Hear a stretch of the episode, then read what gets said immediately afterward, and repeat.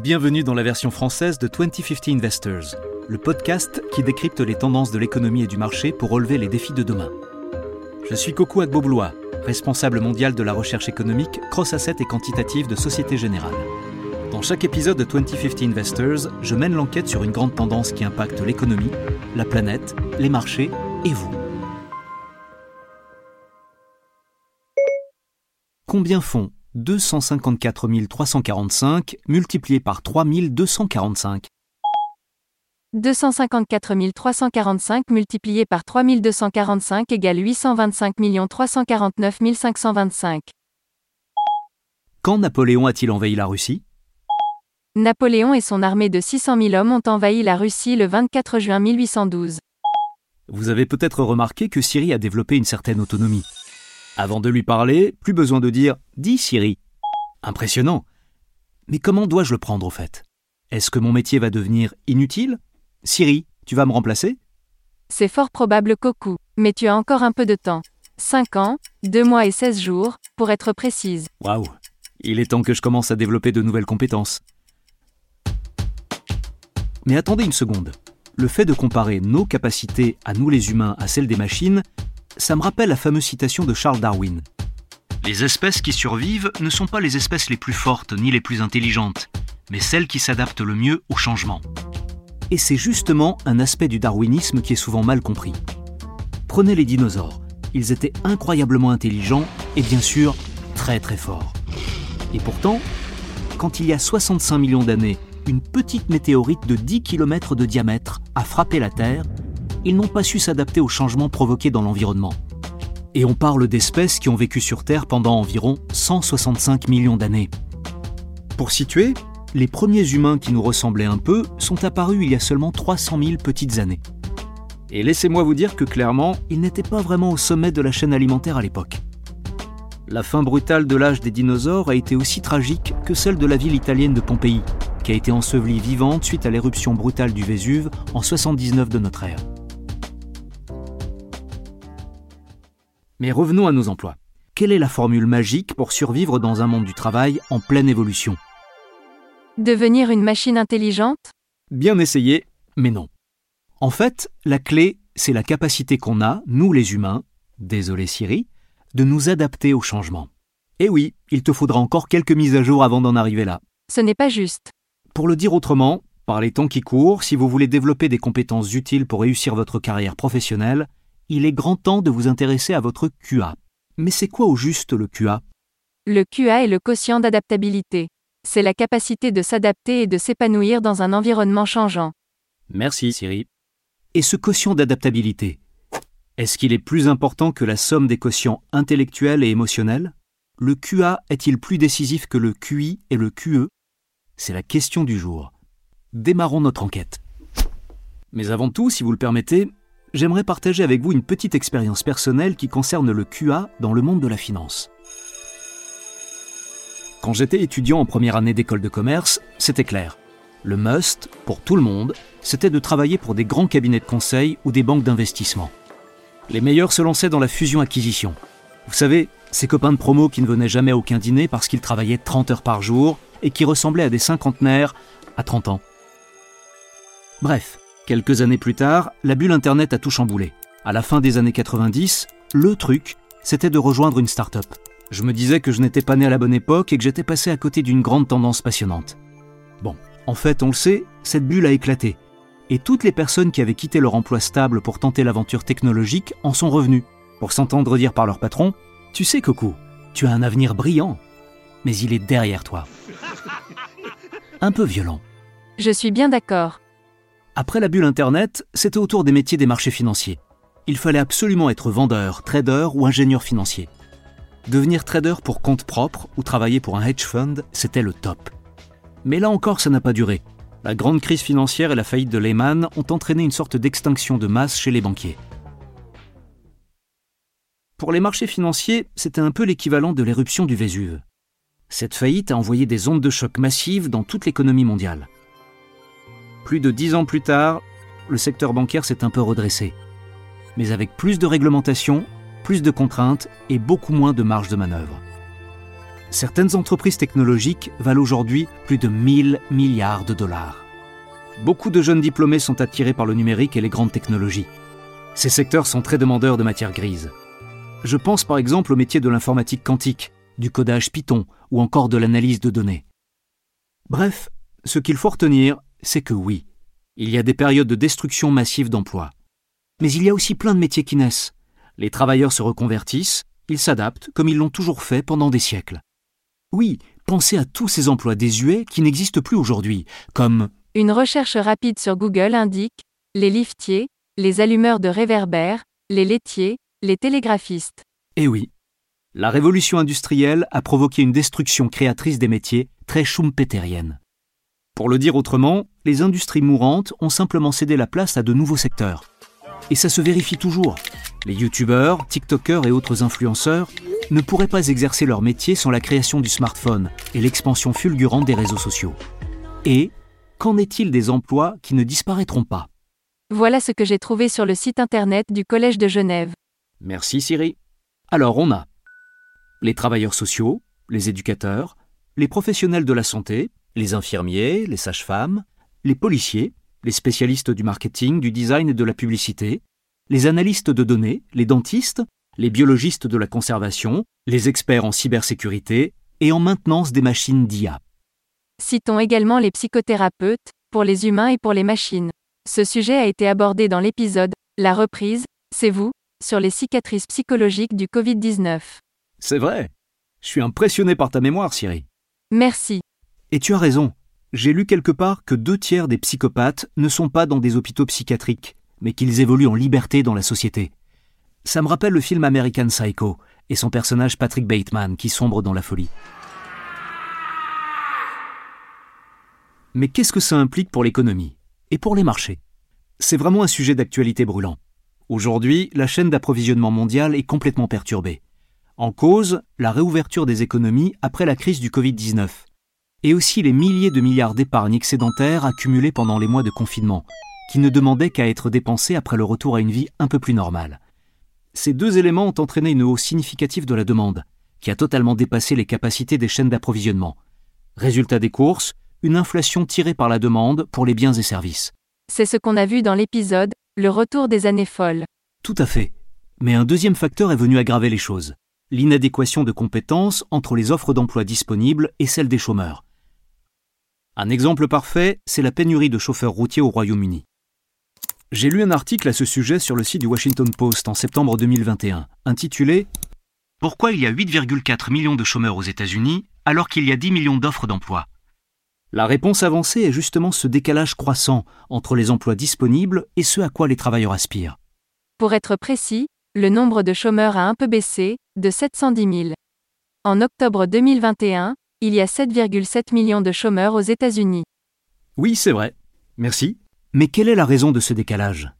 En fait, il se trouve que les emplois disponibles, qui ne peuvent pas être automatisés, comme la garde d'enfants, les soins aux personnes âgées, l'éducation ou les métiers de l'hôtellerie, connaissent tous des revalorisations salariales traditionnellement basses. Ils ne sont donc plus attractifs pour les demandeurs d'emploi dans un contexte où le coût de la vie augmente. Aujourd'hui, étant donné cette pénurie criante de main-d'œuvre, les employeurs sont obligés d'augmenter les salaires pour attirer les demandeurs d'emploi. En résumé, oui, il faut s'adapter au changement. Mais il faut aussi que l'économie soit capable de proposer des emplois à des salaires décents.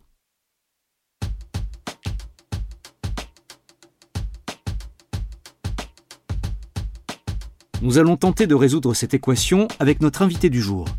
Et qui de mieux qu'un lauréat du prix Nobel d'économie pour parler de l'avenir de l'emploi? Christopher Pissarides est un économiste chypriote et britannique. Il est professeur d'économie et de sciences politiques, professeur d'économie à la London School of Economics et professeur d'études européennes à l'Université de Chypre. Ses recherches portent sur des sujets de macroéconomie et en particulier sur le travail, la croissance économique et la politique économique. En 2010, il a reçu le prix Nobel d'économie avec Peter A. Diamond et Dale Mortensen pour leurs travaux sur les marchés et la théorie des frictions. L'un de ses articles les plus connus, coécrit avec Dale Mortensen, s'intitule Création et destruction d'emplois dans la théorie du chômage. Il a été publié dans la revue académique Review of Economic Studies en 1994. Le modèle développé par Mortensen et Pissarides dans cet article a eu une influence majeure sur la macroéconomie moderne. En 2013, il a été fait chevalier par la reine d'Angleterre à l'occasion de son anniversaire, en reconnaissance de ses services rendus à l'économie.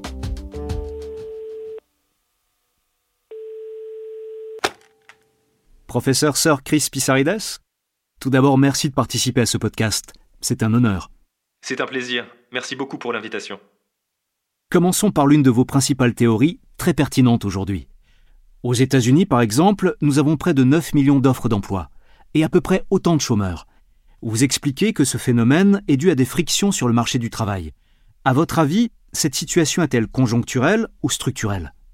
Ce qu'il faut bien noter tout d'abord, c'est qu'aujourd'hui, les nouvelles technologies suivent deux tendances nouvelles. La première, c'est qu'elles évoluent plus vite qu'avant. Le marché du travail doit donc s'adapter plus rapidement aux nouvelles technologies. Mais ce n'est pas, à mon sens, le facteur le plus déterminant. La seconde tendance est plus parlante.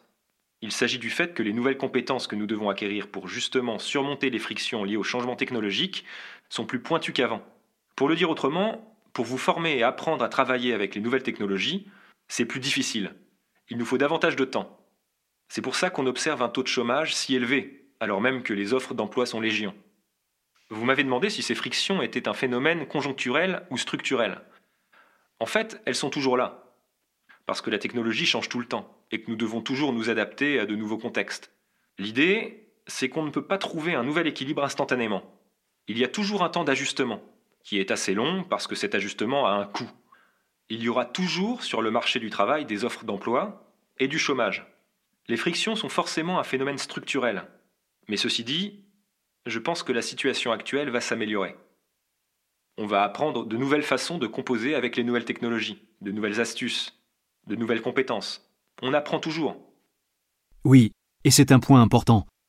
Dans l'une de vos conférences en ligne, vous parlez de la dynamique de la destruction et de la création d'emplois. Vous observez que dans les économies développées, le taux d'emploi est resté à peu près constant au fil des ans, à plus ou moins 70% de la population totale. Mais dans un monde où les emplois seront de plus en plus automatisés, pensez-vous que le rythme de la création d'emplois pourra suivre celui de la destruction d'emplois? Là, on est obligé de parler de la pandémie de Covid-19. Dans le monde d'avant le Covid, on assistait déjà à un phénomène de destruction et de création d'emplois dans certains secteurs de l'économie, en raison des nouvelles technologies. Pas parce que la connaissance de ces technologies n'allait pas assez vite, mais parce que les entreprises prenaient leur temps. Elles introduisaient progressivement des nouvelles technologies, ce qui limitait les destructions d'emplois. Et avec le Covid, tout ça a changé. La nouvelle priorité des entreprises, c'était d'éviter les contacts physiques sur le lieu de travail. Et ça les a poussés à accélérer l'adoption de nouvelles technologies. Dans le même temps, les secteurs qui créaient la plupart des emplois qui attiraient des travailleurs déplacés n'ont plus été en mesure de le faire, parce que c'était des secteurs où le contact humain est indispensable. Des secteurs sociaux, si on veut. C'était l'hôtellerie, c'était le commerce de détail, les emplois de première ligne. Et aussi les soins de toutes sortes. Les soins de santé, bien sûr, mais aussi la garde d'enfants, les soins aux personnes âgées. Et ces secteurs sont précisément ceux qui ont été touchés le plus durement par le Covid. Aujourd'hui, ils ont du mal à créer des emplois. C'est pour ça qu'entre l'évolution technologique et la pandémie, on retrouve une situation plutôt inquiétante sur les marchés du travail. En tout cas, personnellement, j'ai bien peur que les destructions d'emplois ne se poursuivent à un rythme rapide.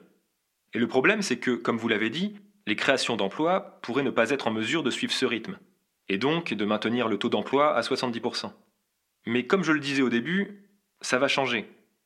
On devrait retrouver un certain équilibre sur ce point, à moins que nous n'ayons envie de davantage de temps libre. Et ça peut arriver, comme on le voit en ce moment dans les pays européens et aux États-Unis. D'autant que certains nouveaux emplois ne sont pas toujours suffisamment bien rémunérés, ce qui nous amène à parler du problème fondamental qu'est l'aggravation des inégalités. Selon vous, est-ce que l'introduction d'un salaire minimum plus élevé pourrait être une solution? Est-ce que les gouvernements devraient adopter une politique de ce type pour que le système fonctionne pour tout le monde? Oui, pour tout vous dire, les inégalités, c'est ma plus grande crainte à long terme. Parce que, comme je le disais, cette disparité entre les destructions et les créations d'emplois sera bien présente à court terme, mais ça devrait s'équilibrer, peut-être dans 5 ans. Mais je ne vois pas bien comment les inégalités pourraient s'autoréguler. Et les inégalités extrêmes engendrent toujours un risque de troubles sociaux, parce qu'elles n'affectent pas que les revenus, mais aussi le niveau de vie, la santé. Vous avez parlé de salaire minimum.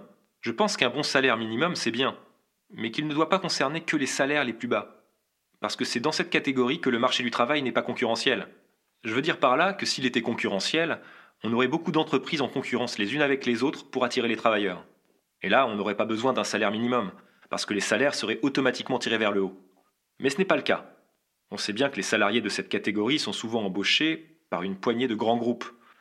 On peut penser à la restauration rapide, où deux ou trois entreprises concentrent la grande majorité des emplois. On peut aussi penser aux emplois dans des entrepôts, aux livreurs. En fait, à tous les emplois du secteur de l'économie à la demande. Dans tous ces cas-là, dans ces environnements de travail non concurrentiels, le salaire minimum est une bonne chose, en ce sens qu'il établit une base pour les travailleurs. Ils peuvent aller travailler en sachant très bien combien ils vont gagner. Si un employeur veut baisser leur salaire, il ne pourra pas le faire, même si c'est un géant du secteur, plus puissant que tout organisme de défense des salariés. C'est une sécurité. En d'autres termes, aujourd'hui, grâce à l'instauration du salaire minimum, c'est le gouvernement qui protège les travailleurs les plus précaires. Alors que par le passé, et notamment à l'ère des mastodontes industriels, c'était les syndicats qui offraient cette protection en négociant les salaires. Quels conseils donneriez-vous à nos enfants? Quelles sont les compétences à développer pour être prêts à entrer sur le marché du travail dans 20 ou 30 ans? Quelles aptitudes seront les plus valorisées par la société? Est-ce que ça sera l'intelligence émotionnelle, le QI ou la capacité d'adaptation? Qu'en pensez-vous? Ah, en tant que professeur d'université, on me pose souvent cette question. Et figurez-vous que la réponse que je donne aujourd'hui est très différente de celle que je donnais il y a encore quelques années. Ma réponse aujourd'hui, c'est diversifiez-vous. C'est comme si vous alliez chez un glacier qui vend 20 parfums de glace différents. Moi, je dis qu'il faut tous les goûter avant de faire votre choix. Alors qu'avant, je vous aurais dit de choisir entre chocolat et vanille. C'est tout. Il ne faut pas vous spécialiser trop tôt. Le QE est important parce que les emplois du futur impliqueront un certain contact social. On a tendance à parler de soft skills. Mais je trouve que ce terme n'est pas adapté. Je pense qu'on va l'abandonner tôt ou tard. Personnellement, je préfère parler de compétences sociales. Et il ne faut surtout pas mépriser ces compétences. Et bien sûr, la technologie va progresser. Et on va aussi avoir besoin de techniciens hautement qualifiés. Mais c'est quelque chose qui peut être appris sur le tas, après avoir développé toute une palette de compétences et d'aptitudes différentes. Sinon, il est évident que les mathématiques sont absolument essentielles pour tout le monde, au même titre que les compétences sociales et linguistiques par exemple. Mais je ne dirais pas que tout le monde doit comprendre à fond les nouvelles technologies, non. Les emplois de l'avenir seront dans le secteur de la santé et des soins. Apprenez surtout à interagir avec les autres personnes. Prenez le secteur de l'hôtellerie. En tant qu'être humain, on n'aime pas être pris en charge par des machines, même si elles étaient capables de le faire. D'ailleurs, aujourd'hui, elles en sont parfaitement incapables. Si on prend un exemple simple, quand vous allez au restaurant, vous voulez échanger avec quelqu'un qui s'y connaît un peu en nourriture, en vin à qui vous pouvez demander des conseils sur les accords mets-vins. Vous ne voulez pas d'une voix robotique qui vous demande rouge ou blanc, monsieur? Tout ça, ce sont des compétences qui doivent être acquises. Vous allez me dire que tout ça est très bien, mais que je vous parle d'emplois qui ne payent pas bien. C'est vrai. Et c'est là qu'on en revient à notre problème des inégalités. C'est pour ça que les inégalités, c'est mon combat. Parce que ces emplois, en fait, ils devraient être bien rémunérés. On est clairement dans ce qu'on pourrait appeler un darwinisme professionnel. Avec le temps, les emplois qui mobilisent des compétences plus généralistes finiront par attirer plus de talents et pourraient être mieux rémunérés que les autres. En fait, ce que vous décrivez, c'est un changement dans la hiérarchie traditionnelle des emplois. Peut-être que la société valorisera davantage un certain type de métiers, qui sont dévalorisés aujourd'hui. Et ça pourrait changer fondamentalement ce qu'on apprend à l'école. Exactement. Et d'ailleurs, on peut déjà l'observer dans certains secteurs de l'économie. Prenez la restauration en Grande-Bretagne, par exemple. Si on remonte aux années 80 et 90, les chefs étaient derrière les fourneaux, et c'était un métier très mal payé. Ils travaillaient la nuit, les week-ends, dans des cuisines chaudes et moites. On peut le dire, c'était un métier très ingrat. Mais aujourd'hui, ce sont des stars, en tout cas pour les plus connus d'entre eux. Il suffit d'allumer la télévision pour tomber sur des programmes très populaires où vous voyez des chefs faire toutes sortes de choses géniales. J'ai vu récemment l'un des chefs les plus célèbres du Royaume-Uni faire le tour des îles grecques. Il cherchait des aliments intéressants à cuisiner et à manger, et tout ça avec des caméras de télévision qui le suivaient partout. Donc les choses changent, mais c'est un processus lent, et il faudrait aussi l'étendre à d'autres secteurs, comme les soins. Pensez-y, le fait de recevoir des bons soins est une expérience formidable. Et c'est intéressant parce que si on analyse la part des revenus dépensés dans les soins en général, que ce soit les soins de santé, les services de garde d'enfants ou d'autres types de soins sociaux, on se rend compte que cette part augmente plus vite que les revenus et c'est notre définition à nous, économistes, d'un produit de luxe. Pour schématiser, si vos revenus augmentent de 10%, vous allez augmenter vos dépenses de soins de 12%. C'est cette différence de 2% qui montre que les soins sont un service de luxe. En fait, dès qu'on peut se le permettre, on est prêt à payer plus qu'avant. Merci, professeur Sir Chris Pissarides. Nous arrivons déjà au bout de notre échange. Merci de nous avoir éclairé si brillamment sur le sujet. S'il ne faut retenir qu'un conseil, c'est celui-ci. Limitez les risques. Et ne mettez pas tous vos œufs, ou plutôt toutes vos compétences, dans le même panier. C'est tout à fait ça. Merci beaucoup. C'était très intéressant d'échanger avec vous. Merci. Pour résumer, l'essentiel en matière d'adaptabilité et d'emploi est d'apprendre constamment de nouvelles compétences. De ne surtout pas vous cantonner à une seule spécialité. Et oui, si vous devenez de plus en plus expert dans un domaine de moins en moins important, vous allez finir par savoir tout sur rien. Et il vaut mieux en savoir de plus en plus sur presque tout. C'est ça. Mais attention, ce n'est pas la quantité qui compte, mais la qualité. Tu n'as pas tort. Pour citer Einstein, la vie, c'est comme faire du vélo. Pour ne pas tomber, il faut avancer.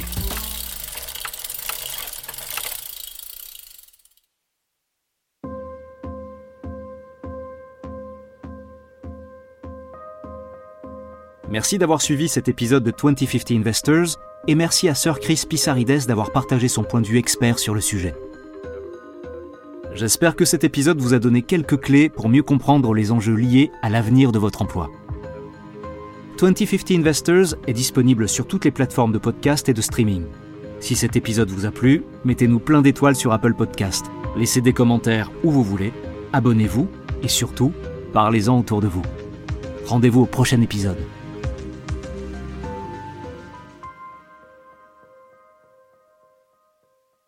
La version originale de ce podcast est en anglais. Cet épisode a été enregistré par des comédiens. Ce podcast traite des marchés financiers mais ne recommande aucune décision d'investissement particulière. Si vous n'êtes pas sûr du bien fondé d'une décision d'investissement, veuillez consulter un professionnel.